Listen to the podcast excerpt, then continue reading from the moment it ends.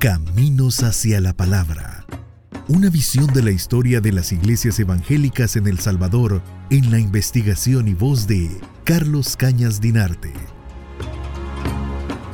Eh, después del éxito obtenido por Francesco Pensotti en las tres semanas que había eh, permanecido en El Salvador como colportor y tras lograr vender buena parte de las Biblias y de los Nuevos Testamentos que llevaba consigo, decidió escribir a los directivos de la eh, misión centroamericana en Estados Unidos y exponerles la necesidad de que hubiera una,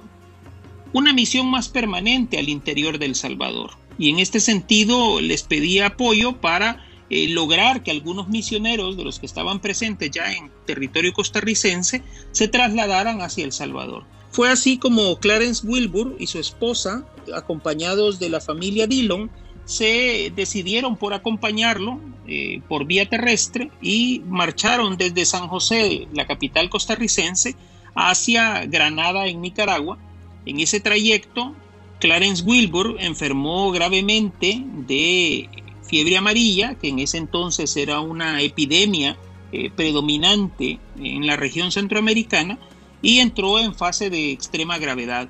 La la, matriarca de la familia Dillon, Laura, eh, se dedicó a cuidar a Clarence Wilbur y ambos eh, terminaron contagiados de fiebre amarilla y fallecieron pues prácticamente con días de diferencia. Eso llevó a que tanto la viuda de Clarence como el viudo de Laura decidieran eh, seguir de paso y no desembarcar en El Salvador y por tanto se frustraría con esa situación el intento de Pensotti por abrir su misión hacia la prédica del Evangelio en el territorio salvadoreño. En este sentido, eh, hay que decir que eh, Pensotti pensó, obviamente, que había eh, encontrado un camino de apoyo para su labor misionera pero lo cierto es que 1894 marcaría un año trágico